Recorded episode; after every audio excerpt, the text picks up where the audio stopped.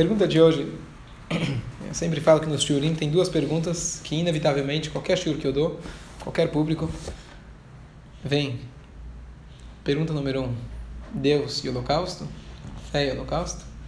Pergunta número dois: de um jeito ou de outro, a gente acaba caindo na pergunta: se Deus sabe tudo, se Ele é o onisciente, como é possível que nós temos escolhas? Como funciona o nosso livre-arbítrio? Do fato com o fato que Deus já sabe o que vai acontecer. Será que nós somos robôs? Será que se ele já sabe, então é suficiente para eu não poder fazer o contrário? Se eu não posso fazer o contrário da vontade dele, ele já sabia. Se ele já sabia, com que direito eu vou ser castigado? E com que mérito eu vou ser recompensado? Se no fundo, no fundo, nós somos robôs na mão dele. Então muita gente vai dizer, bom, tá bom, pergunta filosófica, bonita, não me importa, posso continuar minha vida sem isso. Vou fazer o que está escrito na Torá, que os sábios ensinam e pronto. Eu tenho fé em Deus, eu sei que Ele sabe o que está fazendo. Mas essa pergunta não é apenas uma pergunta, vamos dizer assim, popular, que a gente pode é, fugir dela assim com uma, com uma resposta simples. Por quê? Porque essa pergunta, ela traz um paradoxo entre dois dos 13 princípios da fé judaica. Recentemente a gente explicou o que são esses princípios. A gente estava explicando sobre Mashiach, por que Mashiach é um desses princípios. Mas basicamente um princípio na Torá não é uma mitzvah importante. Um princípio é um pé da mesa, que se você tirar esse pé, a mesa inteira cai. Então, por exemplo, acreditar em Deus, acreditar que a Torá é divina. Se alguém chega e fala, olha, eu cumpro todas as mitzvot, assim que eu aprendi, gosto, curto, só que eu não acredito em Deus. Então é óbvio que não tem sentido nenhum tudo o que ele está fazendo. Então acreditar em Deus é um pilar. Então Maimonides ele compilou 13 princípios da fé judaica, onde ele mostra para você que sem um deles você não tem como fazer o judaísmo. E essa questão do livre-arbítrio e a onisciência de Deus, isso traz um paradoxo entre dois desses desses pilares. Então, um deles é saber que Deus, ele sabe o presente, ele sabe o passado, ele sabe o futuro. Ele é o onisciente. Se ele é o criador, isso é uma base do judaísmo para a gente saber que ele tem noção, não só noção, mas ele tem clareza do que vai acontecer passado, presente e futuro. Ao mesmo tempo, existe um outro princípio. Qual que é o outro princípio? Ve'ayim shamot ishmeu. Se você escutar as minhas leis, as minhas mitzvot, você vai ter a sua recompensa. Vai ter chuva, vai ter abundância, vai ter saúde, vai ter tudo o que você precisa.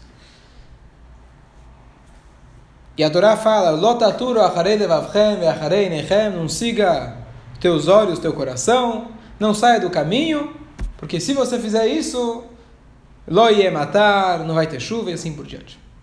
Isso está escrito no Shema, a gente fala. Isso é um dos pilares do judaísmo. Por quê? Muita gente vai dizer, bom, para que eu preciso de recompensa? Eu quero servir a Deus para servir a Deus, que de fato esse é o, essa é a melhor maneira, a maneira mais digna de servir a Deus. Mas a pessoa fala, não, eu não, nem acredito que eu vou ganhar alguma coisa ou perder alguma coisa se eu deixar de fazer. Eu faço porque eu gosto, eu faço porque é bonito. Na verdade, está perdendo um pilar do judaísmo. Por quê?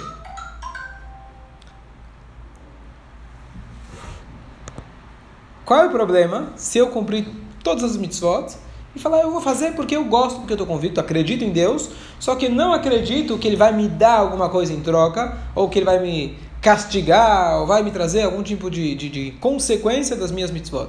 Isso é um pilar no judaísmo ou é um plus? Então, algumas respostas que todas, na verdade, chegam no mesmo lugar. Acreditar que tem causa e consequência, que você isso traz, na verdade, responsabilidade pelas tuas atitudes. Não existe um governo no mundo que ele consegue governar sem causa e consequência, sem mérito e punição. Aqui, sem comentários. E então é o, é o conceito de responsabilidade e você responder pelas suas atitudes. Você fez, agora você vai colher aquilo que você plantou. Então, eu fazer as mitzvot por convicção, no fundo, no fundo, é como se fosse que eu estou dizendo, olha, eu estou fazendo porque eu quero fazer. Porque ninguém está olhando, eu não tenho que prestar contas a ninguém. Então, no fundo, no fundo, se você fala que não tem consequência aquilo que você faz, você está negando, de certa forma, Deus. Você está negando o que ele te pediu. Porque se ele te pediu, quer dizer que você vai trazer uma, algo, de, algo de bom fazendo o que ele quer. Se, você, se ele fala, fala para você não fazer, você transgride, você pensa que não vai acontecer nada, você não vai ter que responder pelas suas atitudes. Então, no fundo, no fundo, você não acredita que ele está tá te mandando. Então, você faz por convicção própria. Então, já de novo, não é Torá. Então, por isso, é, é, mérito, recompensa e punição faz parte do judaísmo como, como essência. Agora, entre parênteses, deixar claro que isso não tem que ser, não tem que ser a nossa motivação para a gente fazer as mitzvot. Eu tenho que fazer as mitzvot porque eu acredito em Deus, porque eu quero agradar Ele, porque isso também me traz um bem. Mas não ficar pensando o tempo todo, ah, se eu fizer, eu vou ganhar alguma coisa. Se não fizer, eu não vou ganhar. Isso é o nível básico do básico de uma criança, que você fala, eu te dou bala se você se comportar bonito. Uma criança séria. Mas o nosso, o nosso foco é a gente ultrapassar isso. Mas nunca esquecer essa base de que tudo que eu faço eu vou ter que responder pelas minhas atitudes e tudo que eu faço tem uma consequência. Porque de fato as mitzvot não são apenas uma, um folclore, um bom costume, mas de fato as mitzvot você consegue gerar coisas através dela ou através do não cumprimento dela. Ok. Então, o que acontece? Se a gente tem esses dois alicerces, um deles é acreditar causa e consequência, e o outro é acreditar que Deus já sabe o futuro, logicamente, os dois não se encaixam. Mesmo que você vai dizer, bom, Deus sabe o futuro, mas eu não sei, mas eu escolho. Tá certo? Uma vez perguntaram para um rabino, um rabino muito bom de lábia, muito bom de convencer, rabino Amnon Yitzhak, um rabino Israel que já foi apresentador de televisão e depois ele ficou religioso, então ele aproveitou o dom dele de convencer, de manipulação de público imediato para convencer as pessoas assim adotarem os caminhos das mitzvot. Então ele por muito tempo, por um tempo Israel foi muito teve muito êxito. Mas era uma coisa assim mais momentânea. As pessoas se convenciam por um tempo, depois mudavam. Até que na verdade o partido de esquerda em Israel estava com muito medo dele, porque estava pegando gente em massa, tornando direita, uma coisa assim meio. Mas tudo bem, tudo tem sua época. Mas ele respondeu uma vez, estava assistindo uma palestra dele, interessante, e ele comentou, ele falou, olha, alguém fez essa pergunta, como essa pergunta volta todo dia, e ele falou, olha, eu vim hoje dar a palestra porque eu sabia que vocês iam vir aqui, senão eu ficava na minha casa. Mas o fato que eu sabia que vocês iam vir foi o que fez você sair de casa e se vestir e vir aqui?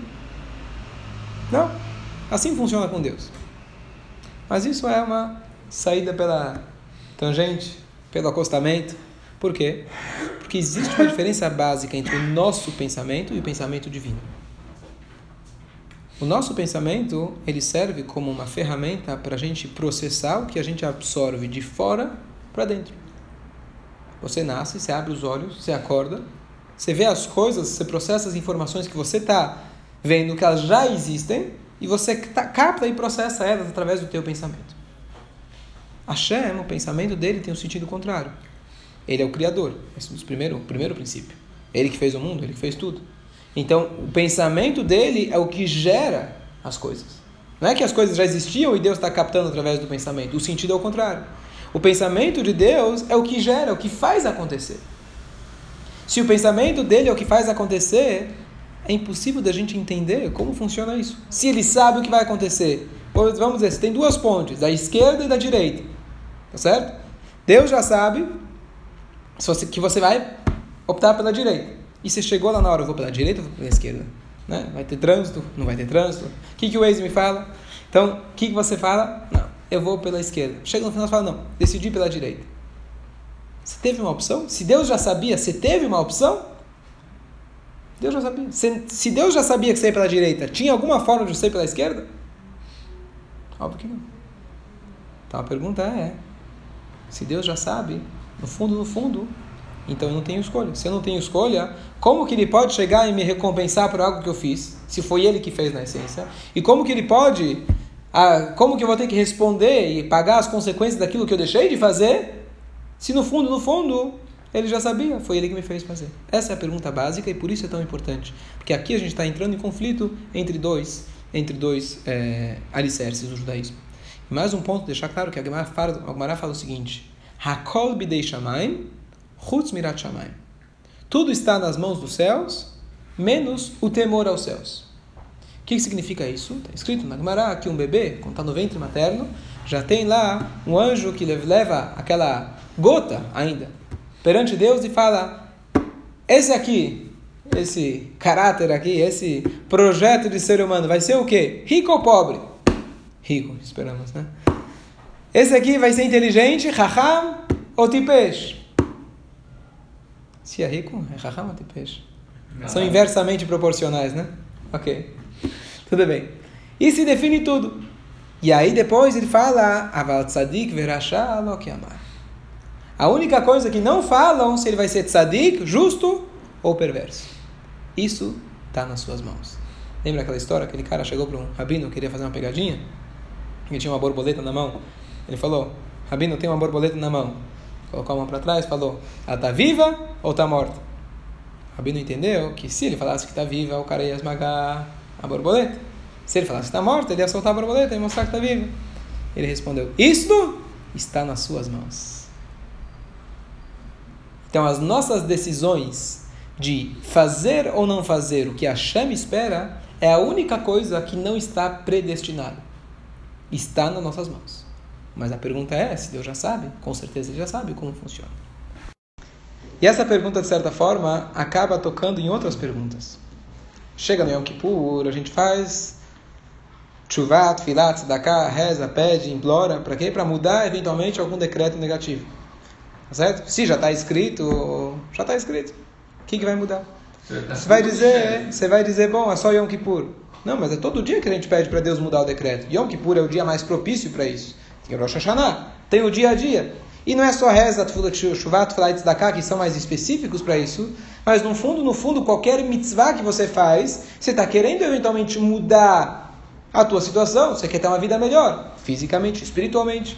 Você espera que Deus vai ser recíproco, como está escrito na Torá. Então, no fundo, no fundo, o Yom Kippur é a mesma coisa. Ou quando alguém está doente, se está decretado que não vai dar, não vai dar certo, o que adianta você rezar? Por que a gente reza?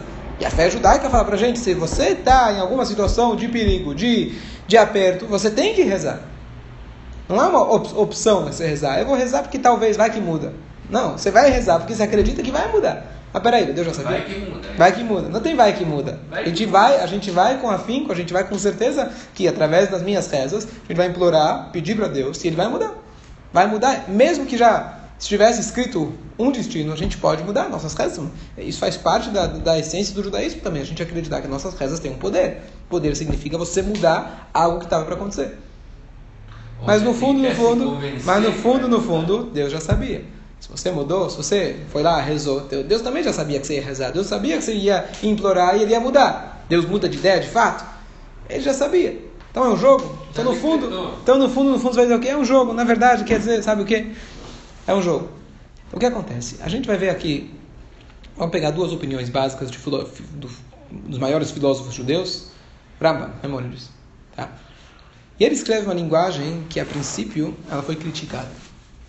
E depois a gente vai entender mais profundo, mais profundo o que ele quis dizer. Maimonides ele traz esse assunto e ele gasta aí 30, 40 linhas nesse assunto. No livro, no livro onde ele faz, no, entre os livros da, de Alahá dele, porque tem livros de filosofia, não estou falando dos livros de filosofia, nos livros de leis, livro básico do judaísmo. E aí chega e fala, começa a elaborar essa pergunta. Fez essas perguntas que a gente falou aqui. E ainda ele trouxe duas situações clássicas da Torá. Deus chegou e falou para Abraão: Os teus filhos serão escravizados numa terra estranha. Por que, que depois você vai lá e afoga os egípcios? O Paró e seus companheiros deveriam chegar e falar para Deus: Ó oh Deus, você prometeu, você falou que eles iam ser escravizados. A gente se voluntariou de cumprir a sua vontade. O que, que você quer da gente agora? Por que a gente mereceu as dez pragas? Por que a gente mereceu ser afogado no, no mar? E número dois, o próprio Paró, Deus falou, e aqui não é nem pensamento que Deus já sabe, aqui é ainda mais, Deus falou e prometeu, jurou para Abraão escreveu isso na Torá. É isso que ia acontecer. E ainda ele chega e fala para Moshe Rabbeinu, eu vou endurecer o coração do Paró. Se Deus falou que vai endurecer, tinha alguma chance dele não endurecer o coração? Então aqui tem um detalhe importante, que é a resposta clássica, que na verdade o endurecimento do coração do Paró foi depois de cinco vezes. As primeiras vezes ele foi endurecendo seu coração. E Deus, como castigo, tirou dele o livre-arbítrio. Mas tudo bem. Mas o conceito de escravizar, eles fizeram um favor. Alguns respondem e dizem que eles capricharam. Deus falou que era para eles escravizarem. Mas eles capricharam na dose. Por esse capricho, eles acabaram pagando. Essa é uma, uma explicação. Uma outra explicação, que fala que Deus ele faz um decreto no coletivo. Vão ser escravizados. Quem? Sou eu? Não, deixa para o outro. Que nem, que nem a gente sabe, a Torá fala. Sempre vão ter ricos e pobres. Você quer estar em qual lado da balança? Tá certo? Vão ter. O fato de, de que, a, a, que a, vamos dizer, vou dar um outro exemplo. Como funciona uma seguradora? Como que eles ganham dinheiro? Eles fazem um cálculo pelo índice, Deus nos livre de acidentes de carro que vão ter aquele ano. Tá certo? Então 10% vamos chutar, os carros vão ter sinistro. Tá bom? O que acontece? O fato que eles fizeram esse cálculo foi o que fez você bater teu carro naquela vez? Eles já tinham certeza que 10% pelo menos iam bater. Foi isso que fez você? Tá certo? Você fez porque você quis.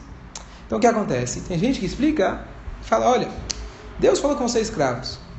Isso no geral. Agora, você escolher escravizar, problema teu. Mas espera aí, ainda não responde a pergunta. Porque Deus ele falou que vai ter escravos, alguém vai escravizar. Quem que ele vai culpar? Aquele que não escravizou? Alguém precisa se voluntariar. Então, no fundo, no fundo, eles fizeram a vontade de Deus. Ah, Deus ele decreta só sobre o, geral, não sobre o, individual. Essa é uma outra maneira de dizer. O decreto dele no geral. Algum povo, mas cada um desse povo se voluntariou. Mas espera aí. Um povo ele é feito de indivíduos. Se ele é feito de indivíduos, então cada indivíduo pode chegar e falar para Deus: quem você vai culpar? A mim? Eu fiz a tua vontade. Quem você vai culpar? Aquele que não fez? Alguém ia acontecer. Eu fui lá, me voluntariei, fui lá e fiz. Certo? Então essa é a pergunta básica. O Rambam, ele começa explicando. Começa explicando, dizendo que Deus sabe e não influencia na gente. Mas no final ele termina dizendo que cabe a nós acreditar que Deus, ele é o onisciente e mesmo assim não influencia as nossas decisões. Isso é base do judaísmo e a gente tem que acreditar nisso. E aí, o comentarista dele, o Raivet, Raivet, na verdade, a princípio ele veio, na verdade, literalmente criticar, e não discutir apenas, veio criticar o Maimonides. Como todos os gênios, tanto na área laica, tanto na área judaica, todos os grandes gênios revolucionários, quando eles apareceram, eles tiveram oponentes. Então o próprio Rambam foi muito criticado na época dele por várias coisas, por ter escrito livros de filosofia, por ter compilado toda a Torá daquele jeito que ele fez, sem dar muitos motivos. Ele tem um, método dele que ele fez foi um gênio. Então a princípio foi criticado. Então quem foi criticado, quem criticou ele foi Ziraivel. E posteriormente, quando o Rambam ficou bem claro que ele é aceito por todo o povo judeu até os dias de hoje, então foi colocado essas críticas foram colocadas na impressão do próprio Rambam e vários comentários que vêm aqui explicar o que o Rambam quis dizer contra esses contra-argumentos. Interessante. Então esse Rav, ele chega e fala, olha Rama, eu não estou entendendo você. Você começa com uma explicação, gasta aí 20, 30 linhas, e no final você termina dizendo, você tem que acreditar. Faz o seguinte, escreve uma linha só, não dá para entender, tem que acreditar.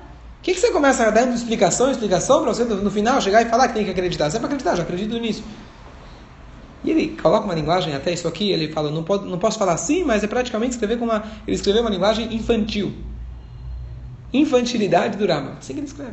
Certo? Para a gente entender como que eram os, os, os, argumentos entre eles. Bom, e aí o Raiva dá a explicação dele. E outros vários dão as explicações deles. Aonde o próprio Raiva também ele acaba fazendo a mesma coisa que o Rama. Ele começa a explicar, mas no final ele fala, é, mas na verdade está difícil de explicar. tá certo? O Rama escreve uma linguagem importante, fala, depois que eu expliquei tudo isso, isso aqui é uma gota do oceano, que é uma coisa muito complexa. E na verdade, se a gente for compilar, não dá para a gente falar em tudo, todas as opções. Agora tem uma opção que está ligada com o que a gente falou antes, mas basicamente de que o fato de Deus ele ser é, para ele ser o passado, futuro, presente, uma coisa só. Então, como se fosse o fato, se você tira o fator tempo, fica mais fácil. Então, é como se fosse que Deus tirou uma foto do futuro isso ele já sabe. Não é que ele sabe o que você vai fazer, ele sabe o que você já fez. Para ele, passado, futuro, amanhã você já fez. Mas ainda, de novo, é difícil da gente entender, porque se ele já sabe, no fundo, no fundo, como que eu vou ter livre-arbítrio? Um outro exemplo que se dá, imagina que tem dois, dois carros vindo a uma velocidade muito alta, de duas ruas diferentes, numa intersecção. Só que eles não estão vendo. Cada um está vindo de um lado. E você que está no helicóptero lá em cima da polícia, você consegue ver o que vai acontecer daqui 10 segundos. É inevitável. A velocidade que eles estão, eles vão, vão colidir. Então, cada um deles não sabe, mas você que está em cima, você já sabe o que vai acontecer. Mas não foi isso que fez acontecer, você já viu o que ia acontecer. Mas, de novo, o pensamento de Deus é o que faz acontecer. Então, como a gente explica?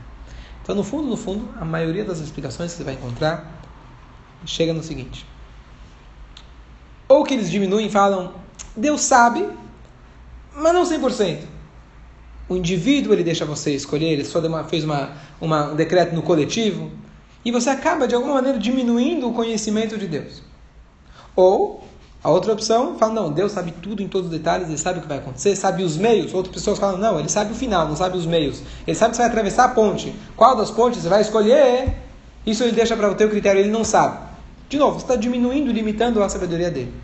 A outra opção que outros livros adotam é dizer, não, que no fundo, no fundo, no fundo, você não tem livre-arbítrio. De alguma maneira você não escolheu, já estava predestinado. Então o que acontece? A gente fica sempre nessa esse vai e vem, tentando conciliar, tentando conciliar entre esses dois pontos, e no fundo, no fundo, você acaba comprometendo um, deles. Vamos ver então o que, que Hassidut coloca para gente como solução para esse enigma. Então, apesar que Maimonides ele escreve que é uma gota do oceano, essa gota, vamos tentar explorar ela ao máximo. Como que a gente entende? Então, o na verdade, para a gente explicar só aquela pergunta que o Raivet criticou ele, é, ele começa explicando e depois ele fala que a gente tem que acreditar. Onde no fundo, no fundo, o sim dá uma explicação. E a explicação é que a gente tem que acreditar.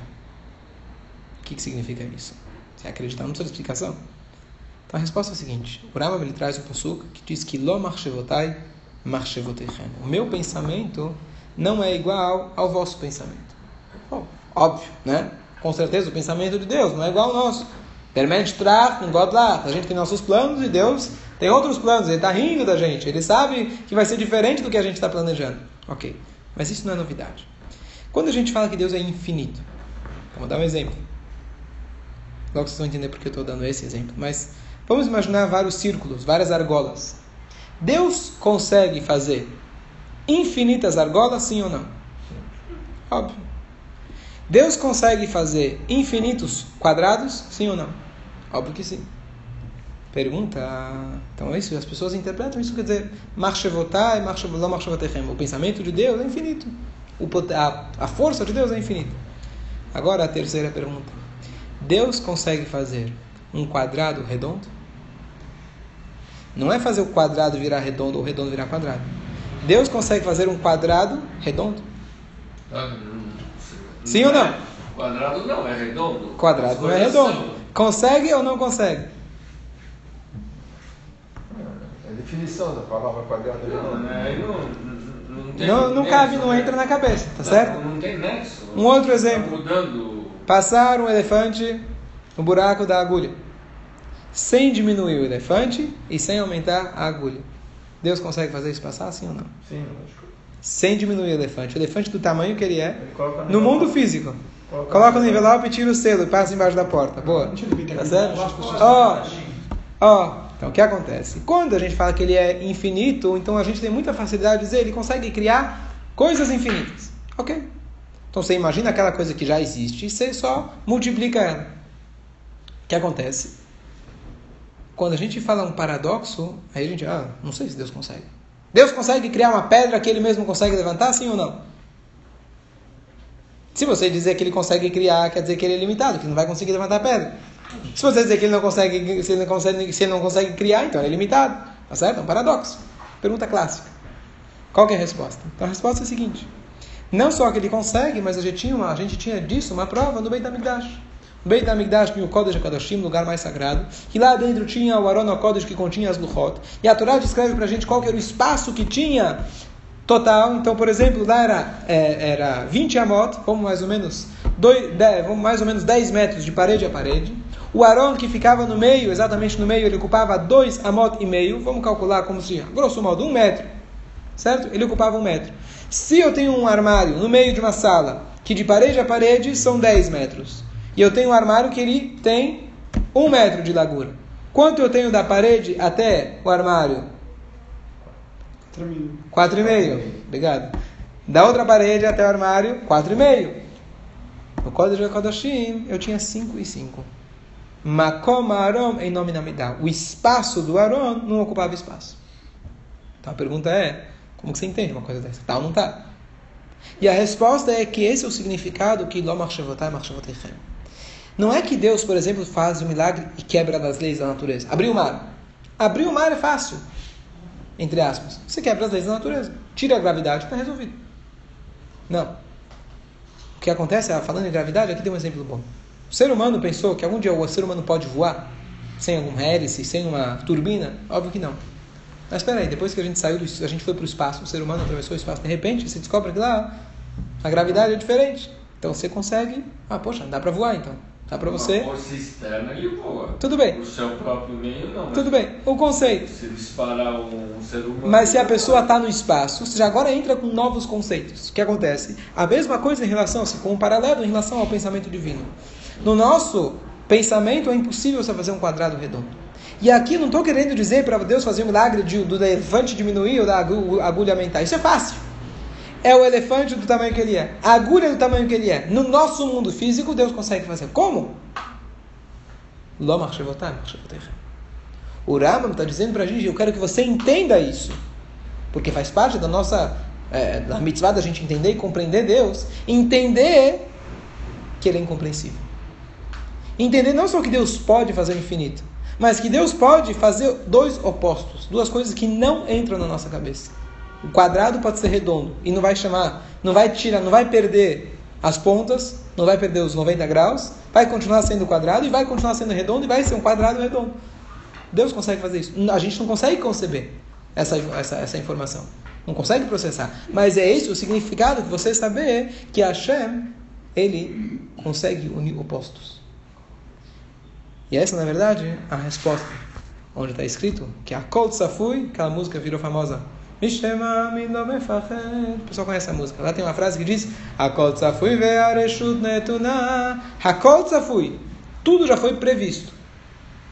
E simultaneamente, areshut netuna. A liberdade foi, foi dada. Como? São dois opostos. A gente tem que entender que o pensamento divino é acima de qualquer compreensão nossa. Então, é uma mistura, na verdade, entre compreensão e fé a gente compreender que a gente tem que ter fé. Que, aliás, fé significa se acredita em Deus. Muita gente não acredita em Deus. Eu sei que tem Deus. Se acredita na gravidade? Eu sei que tem gravidade. Eu vejo o mundo e tenho certeza absoluta que Deus existe. Então, um judeu desse precisa ter fé? Claro que precisa ter fé. Ele precisa ter fé num nível mais elevado. A fé ele usa para. Poxa, isso não consigo entender esse paradoxo. Então a fé entra, a fé dele subiu de nível. Que aliás esse é o intuito da gente estudar. Quanto mais você estuda, você aumenta seu nível de compreensão e eleva o seu nível de fé. Esse é o, esse é, esse é o, o, o, o, o goal, esse é o objetivo do nosso estudo. Agora, em termos práticos, essa é a parte filosófica. Em termos práticos, eu tenho opção, eu tenho total livre-arbítrio sobre as minhas opções religiosas, vamos dizer assim. O resto já está tudo escrito. Mas eu tenho. Deus já sabia? De fato, eu já sabia. E não me influencia. Como funciona? funciona que o pensamento dele é diferente do nosso. Esse é o resumo. Agora, temos uma, duas, duas lições práticas e muito importantes. Situação número um. Alguém foi lá e feriu outra pessoa de uma maneira irreversível. O exemplo trazido na Guimarães, drástico, se alguém foi lá e cortou a mão do amigo. Amigo, acredito, não era grande amigo. Certo? Kotea yad haveró, pior que chama de amigo. Aquele que corta a mão do amigo. Existe alguma maneira daquele homem que foi prejudicado, ele perdoar? Estava dando um essa semana, todo mundo falou, não, existe perdão, existe perdão. Existe perdão, você pode dizer, bom, eu não vou me vingar dele. Existe perdão você falar, eu vou relevar. Pode até existir. Mas toda vez que vai precisaria estar usando a tua mão, você vai estar lembrando daquela situação. Tem como você de fato perdoar? E de fato tirar aquela, aquele rancor do teu coração? É possível? E ele fez, não foi sem querer. Não foi um acidente. Foi proposital. Sim. Perdoar então, aqui, sim, mas esquecer não. Então, é, no fundo, no fundo, quando a gente fala é, perdoa, mas não esqueça, quer dizer que você não perdoou. Não, Perdoar significa você realmente tirar do coração e não guardar nada. Então, a única resposta, o único jeito de você realmente conseguir, óbvio que é um trabalho, é você entender esse paradoxo. De fato, foi ele que escolheu fazer isso. E ele vai pagar as consequências. Vai, a vida vai mostrar para ele as consequências.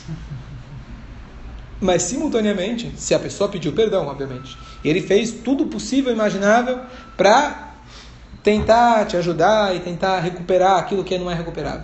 Mas, de fato, vamos dizer que foi sincera, sincera. Você tem 100% de certeza que a pessoa foi sincera, pedindo perdão e fazendo tudo possível para que, pelo menos, que a partir de agora as coisas sejam diferentes.